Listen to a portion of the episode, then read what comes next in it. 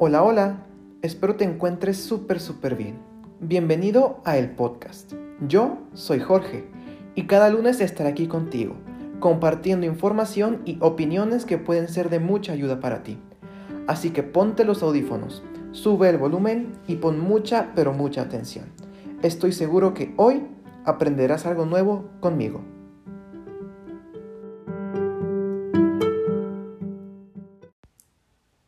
¿Cómo están?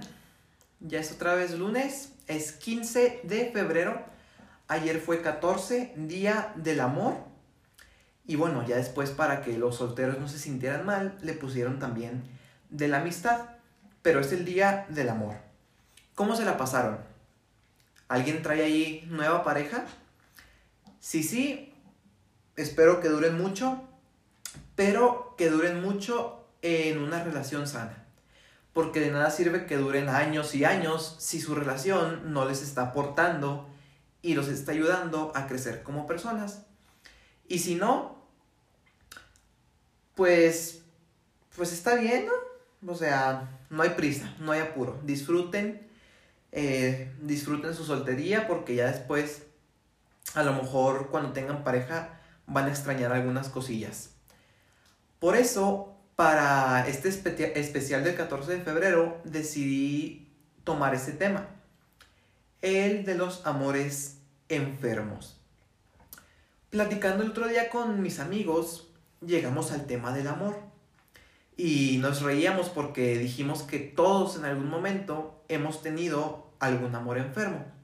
Es más, ¿a cuántos conocen o conocen a alguno que haya tenido por lo menos un amor sano? Les aseguro que podemos contar con los dedos de una sola mano. De esos amores obsesivos que te cambian, pero no para bien. No para bien en el sentido de que, no, desde que yo estoy con él siento que soy más tolerante, soy más feliz, siento más paz. No, de esos que te cambian para mal, que te hacen sentir terrible, que no te dejan en paz, que son celosos, bueno, te vas sintiendo la posesión de la otra persona. Y ese es el término perfecto. Los amores enfermos te cosifican. Dejas de ser una persona para ellos y te vuelves un objeto del otro. Y en la desesperación por ser amados, eh, te preguntas, ¿qué tengo que hacer para que me amen? A lo mejor no te deja vestirte con ropa tan provocativa. Es, ustedes no me están viendo, pero estoy haciendo aquí grandes comillas. No te deja vestirte con ropa provocativa porque a lo mejor se molesta, ¿no? Entonces empiezas a renunciar a tus minifaldas o a tus shorts y te tienes que cambiar, no sé, a los mom jeans o a los pants, aunque los odies, solo para obtener la aprobación de esa persona y que no te vaya a dejar de querer. O a lo mejor le parece que tienes demasiado carácter y te tienes que ir achicando y amoldando a lo que él o ella quiere que seas. Vas mutilando tu personalidad. Puedes llegar a decir que no eres tú, pero sí eres tú. Solo que eres la versión de ti que él quería que fueras. Y para darle tu amor a la otra persona, vas quitándote a ti mismo raciones de amor propio. La gente suele decir mucho, mucho, que el amor es infinito y, y que endless love y que no sé qué. Pues no, mentira vil. Es una mentira. Vamos a imaginar, porque en este, en este capítulo vamos a usar muchas analogías, ¿eh? Entonces vayan preparando su imaginación. Imagínate que tienes una jarra y un vaso. La jarra eres tú. Y esa jarra está llena de agua, que es el amor que tú tienes para dar. La otra persona es el vaso. Entonces, tú tienes cierta cantidad de agua y no es ilimitada. El amor como el agua se puede llegar a terminar. El amor, como todo en la vida, es una cierta cantidad de energía que tienes disponible. Y o la pones en un lugar o la pones en otro. Y es muy interesante ¿Qué pasa cuando nos enamoramos? Eh, mucha gente, la mayoría, piensa que el amor se trata de buscarlo. Y no es que voy buscando el amor como si fuera una búsqueda del tesoro, que es algo que tienes que encontrar. Y no, el amor es algo que construyes, es un proceso. Entonces, ¿qué ocurre cuando conocemos a alguien? Que nosotros tenemos nuestra agua en la jarra, luego conocemos a alguien y a ese vaso le vamos poniendo parte de nuestra agua. Comenzamos a ceder amor propio en función del otro. Disminuye la cantidad que tengo disponible para mí y para mis cosas porque se lo estoy dedicando a otra persona. Y este proceso ocurre siempre que nos enamoramos. Sacamos una parte del amor que tenemos para dar y se lo entregamos a una persona. Al principio le damos mucho, mucho, pero muchísimo. Por eso, al principio, el otro es lo mejor del mundo. Ese momento en, en que uno se aísla y la frase de el amor ciego toma sentido. Solo quieres estar con el otro, solo quieres saber de él. Entonces, cuando, es, cuando el amor es enfermo, te pide que deposites tanto en el otro que no te queda nada para ti. En esos amores, cuanto más ames al otro, menos te amas a ti mismo. Y esto es totalmente esperable y entendible. Porque, ¿por qué creen ustedes que cuando recién conocemos a otra persona, nos parece la persona más maravillosa del mundo? Lo ves y, ay, es que es el más lindo, es el más alto, es el más gracioso, el más inteligente. Pero pasa el tiempo y te vas dando cuenta de que en realidad no mide a lo mejor un 80. A lo mejor mide 1,75. Tú creías que era un príncipe azul. Y con el paso del tiempo se ha ido despintando. Ahora ya es mm, color celeste. ¿Por qué? Porque le vas quitando parte del amor que le has dado y lo vas recuperando para ti. Y al principio esta cosa es tan loca que hasta los defectos que tiene te parecen divinos. Y dices, ay, es que es tan gracioso cuando se pone borracho. O, ay, es que es tan torpe. El otro día me iba a servir agua y me la derramó toda encima. Me enamora su torpeza. Y ya pasa el tiempo y lo odias. Ya dices, pero ¿cómo es posible que se pueda ser tan tonto si la botella de agua estaba casi vacía? ¿Qué pasó ahí en el medio? ¿Qué pasó en el midtime? Pasó que se dejó de idealizar. Lo bajó del stand donde lo tenía, le quitó parte de ese amor que lo había dado y lo recuperó para ella. Afortunadamente, porque si no se lo vas quitando, vas entrando, ahora sí, en un amor enfermo. Que dejas que te controle, que cambia tus gustos, te prohíbe amistades y tú, cegado. El problema es que tenemos una idea muy sobrevalorada del amor. Está tan sobredimensionada que la justificamos de cualquier manera. Hay un ejemplo en un libro increíble de Oscar Wilde, que es el, el retrato de Dorian Gray. Tiene un diálogo bellísimo. Entonces, Dorian Gray, los que ya lo leyeron, pues ya sabrán quién es, y los que no, léanlo. De verdad está muy, muy bonito ese libro. Dorian Gray era un personaje que no envejecía. Él era un joven guapísimo. Él había hecho un pacto para ser joven y guapo siempre. Entonces Dorian Gray tiene un diálogo con alguien de quien se está enamorando. Un joven un tanto más grande. Y le dice, es más, aquí, por aquí lo de tener, déjenme se los leo. Mm, mm, mm, aquí está. Entonces Dorian Gray dice, esto que me pasa seguramente debe ser el verdadero amor. Entonces el otro, Lord Henry, lo mira y le responde, bueno, también podría tratarse simplemente de un capricho. Y luego Dorian Gray le pregunta cuál es la diferencia entre el amor y un capricho. Y Lord Henry le dice, bueno, el capricho suele durar un, poco más. A lo que Dorian Gray agrega, ojalá entonces que lo nuestro sea un capricho. Pero qué interesante esto, ¿no? ¿Cuántas veces nos creemos enamorados cuando solo estamos encaprichados y aferrados a yo no lo voy a perder, yo lo voy a cambiar, yo voy a cambiar al fuckboy para traerlo a, a nuestros tiempos. Conmigo va a ser diferente. Y comenzamos a construir otro tipo de relaciones que son lo que nadie te cuenta del amor. La parte que no es bellísima y dulce, maravillosa, armónica o feliz. Y es que básicamente pocas veces te hacen sufrir tanto como el amor. Pocas cosas, perdón, pocas cosas te hacen sufrir tanto como el amor. O alguna vez en su vida han sufrido por algo que no aman. Cada vez que algo les dolió, cada vez que se sintieron lastimados, ¿no tenía que ver con algo que ustedes amaban? Claro, porque a veces el amor es enfermo, el amor es posesivo y el amor es celoso.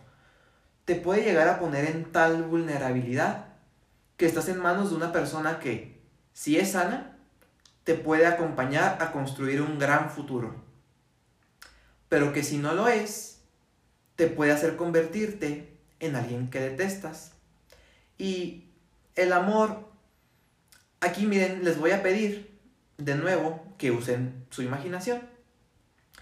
El amor es como un sube y baja. Sí saben, ¿no? El juego donde se pone un niño de cada lado y entonces empiezan a empujar y uno sube y el otro baja. Bueno, pues en el amor sano lo que sucede es más o menos como este juego. A veces uno es el que está arriba.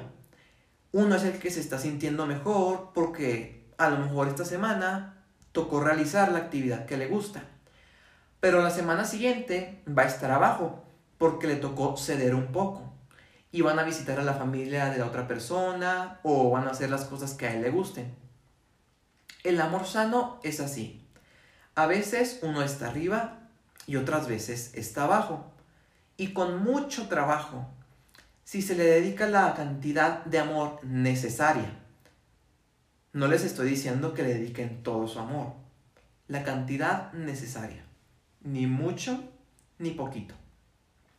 Si ustedes le dedican la cantidad de amor necesaria, si los dos aportan, el sub y baja va a estar perfectamente balanceado, de manera que los dos se sientan igual de bien siempre.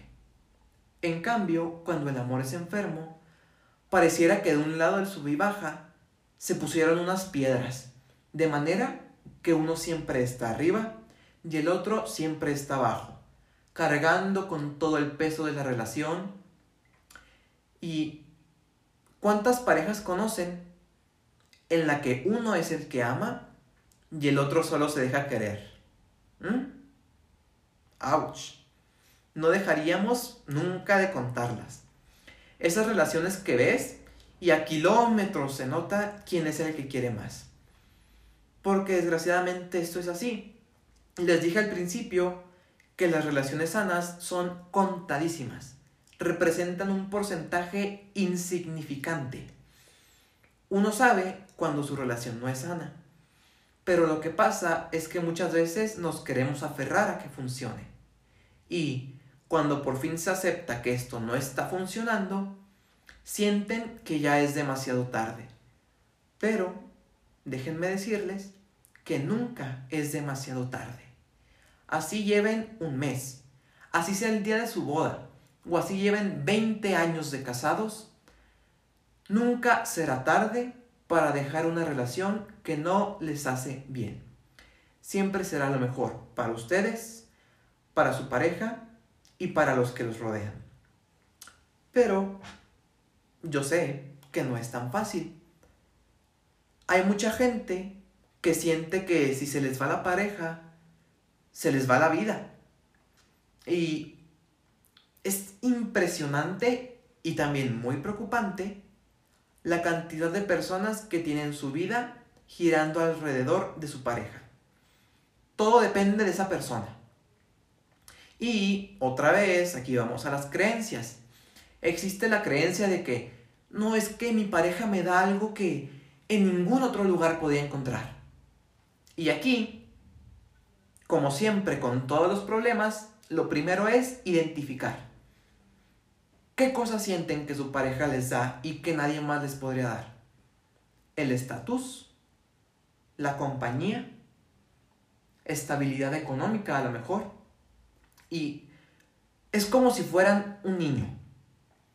Un niño muy pequeño obviamente siente que todo su mundo es su mamá, porque su mamá le da todo. Y ahí sí es normal y natural, porque el niño no puede hacer nada por él mismo. Pero cuando el niño va creciendo, empieza luego, luego a buscar su autonomía, que yo me he visto solo, ya no me des de comer en la boca. Mientras nos desarrollamos, nos vamos haciendo y vamos queriendo ser más independientes. Pero, ¿qué pasa cuando un adulto dice que necesita de otra persona para sustentar su propia vida? Y que si se va, se va a quedar totalmente desamparado. Si tú vas y le preguntas a las personas por qué están en su relación actual, muchos te van a contestar que por amor. Y eso es normal, relativamente. Pero, si no fuera por eso, miren, y aquí es donde va a empezar a, haber fuego, va a haber tensión. Vamos a hacer algo. ¿Quieren saber si realmente están en su relación por amor? Vamos a usar otra vez la imaginación. Imaginen lo siguiente. ¿Podría yo ahorita, ahorita mismo, terminar mi relación y aunque sé que no lo voy a pasar bien, ¿puedo seguir adelante? ¿Ok? Vamos a pensar que hay una circunstancia que los obliga a que ahorita, en cinco minutos, termine su relación de pareja. Sienten que aún sabiendo que va a estar poquito difícil, pueden salir adelante? ¿Sí o no? Y aquí no hay dependes, ¿eh? Y para que quede un poquito más clara la pregunta, me estoy refiriendo a, ¿vas a tener el dinero para salir adelante? ¿Tienes los recursos emocionales para salir adelante? ¿Sabes qué hacer con tus hijos? Si es que los tienes. ¿Tienes dónde vivir? ¿Tienes otras personas para confiar? Ojo, si alguien que está escuchándome apenas hice las preguntas y ya no quiso ir, si se le puso la piel chinita, si empezaron a sentir ese vacío en el estómago, muy probablemente no estén ahí por amor, porque esas sensaciones de, no, no, yo no quiero saber eso, de, no, pero ¿qué le pasa a ese que está hablando? No sabe ni lo que está diciendo. Y encontraron mil razones para descalificar lo que yo estoy diciendo, muy probablemente están tratando de defenderse de algo. Pero del amor, uno no debería defenderse. Sí, uno lo cuida, uno lo trabaja, lo procura. Y se tiene claro que si de mi vida se va una persona, no se me va a ir el amor. Se va a lo mejor el amor que le tenía esa persona. Se va la relación pero yo no le voy a vaciar toda mi jarra de amor a ese vaso. No se te va a ir el amor. Como, como si estuviéramos en una especie de burbuja, ¿no? Que si el otro se va, se te revienta y me muero. Entonces, si esa persona se te va, no te va a pasar nada. A menos que tú la hayas convertido en esa burbuja y que le hayas dado la tarea y el poder de decidir si revienta tu burbuja o no. Entonces, si están por amor, claro que nadie quiere abandonar esa relación. Y si llega a suceder, va, va a doler y a lo mejor vas a llorar dos o tres días, pero hasta ahí. Si ya sientes miedo o ansiedad de, ¿qué voy a hacer si se me va? Entonces, si tu relación está plagada de todo eso, de manipulaciones encubiertas y disfrazadas de amor, pues naturalmente sientes mucho, pero mucho miedo de dejar esa relación y de que se pueda tronar tu burbuja. Y ahí andan siempre con el miedo de, ay no, ¿y si encuentra uno más guapo? ¿O que tenga más dinero? ¿O tengo que acabar la carrera? ¿O conseguir tal cosa porque si no me va a dejar? O sea, si su pareja los quiere dejar, los va a dejar, ¿eh? Así tengan tres doctorados y hablen ocho idiomas. Si se le pega la gana, mañana se puede ir. Con las parejas no existen garantías. Entonces empiezan a tratar de que no las deje, haciéndose esto o lo otro y diciéndole que sí a todo y quitándose dignidad. Y no se dan cuenta que al estar cediendo todo en favor del otro, ¿qué creen que están haciendo? A los ojos de las otras personas empiezan a perder valor porque se vuelven una persona que no tiene sus puntos de vista, no tiene, criterio, no tiene criterio y lo que no es valioso, pues no es valorado. Y como no es valorado, pues la otra persona dice, ay no, es que él o ella no es lo que yo quiero. Y entonces es mucho más probable que ustedes mismos se saboten y su miedo a la pérdida acelera la pérdida. Entonces, otra vez la pregunta y contéstensela muy honestamente. Nada más es para ustedes, yo no me voy a dar cuenta de, de lo que respondieron. Ni siquiera sé quién me está escuchando. Pregúntense, si su pareja los deja ahorita, ya, ya, ya, ya, ya, ¿se les va la vida? Aquí va otra analogía. Les dije que iba a haber muchas. Si se sienten así, es equivalente a tomar alcohol. Entonces, alguien toma mucho alcohol y al día siguiente va a amanecer crudo. Y se siente que se va a morir, pero ¿qué creen? Uno no se muere de una cruda, aunque sientas que sí te estás muriendo. El problema es que la persona que tiene resaca siente que se muere y lo siente verdaderamente. Entonces vuelve a tomar más alcohol y cuando lo hace, le baja la cruda. Y piensa que el alcohol es como su medicina, es su paracetamol. Y no se da cuenta que el estar haciendo esto lo está volviendo poco a poco un alcohólico. Y ya no puede dejar el alcohol, porque si lo deja se siente fatal. Es mucho más probable que se mueran de un coma etílico que de una cruda. Pero la diferencia es que generalmente los que se mueren de una congestión alcohólica no sienten que se mueren. Ahí quedan y ya. Pero los que están crudos sí sienten que se están muriendo. A lo que voy con la analogía. A lo mejor si los dejan, sí, sienten que se mueren, pero no se van a morir. Aquí depende ya de ustedes. ¿Van a tener la voluntad para hacerse su propia vida? o van a buscar a alguien más que los haga sentir como que los cura, cuando en realidad eso es lo que los está matando. Entonces, si ustedes sienten que ahorita su relación va muy bonita y fluye súper bien, pero les aterra que acabe porque no van a tener ni dinero, ni la casa, ni las amistades, ni la familia para salir adelante, tienen que empezar a buscar una manera de crear su propia vida y ser autosuficientes. A lo mejor su relación no va a terminar. Y qué bueno. Igual van a ser una persona más valiosa o más interesante ante los ojos de los demás. Pero si llega ese día, ya no se van a quedar desamparados. Y siempre tienen que tomar en cuenta todos los posibles escenarios. Cuando quieran tener hijos, por ejemplo, determinen la cantidad que quieren tener, pensando en si ustedes solos o solas pueden mantener y darles lo que necesitan en caso de que por X o Y se queden sin su pareja. Esa es la cantidad de hijos que deben de tener, los que ustedes solos pueden mantener. Incluso a veces la mamá tiene los recursos para separarse del esposo, pero no lo hace por sus hijos. Y aquí otra vez, comillas grandes. No lo hace por sus hijos, pero es al revés. Es por ellos por los que tienes que salir de una relación así.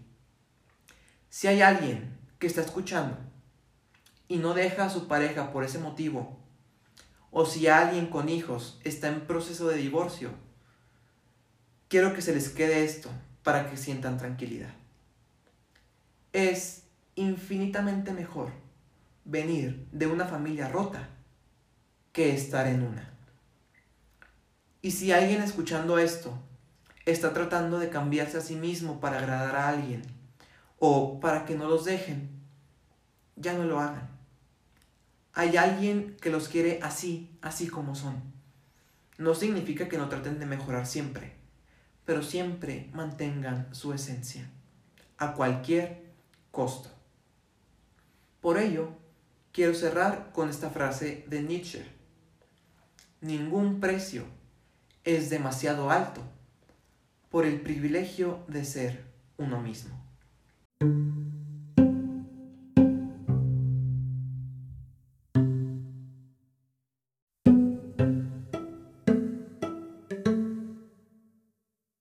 Muchísimas gracias por haber estado aquí otro programa más. Espero que les haya gustado mucho.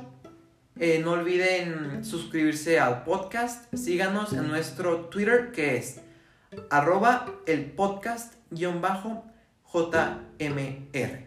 Yo los voy a estar aquí esperando el lunes de la próxima semana.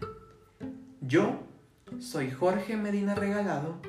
Este fue el podcast y nos estamos escuchando.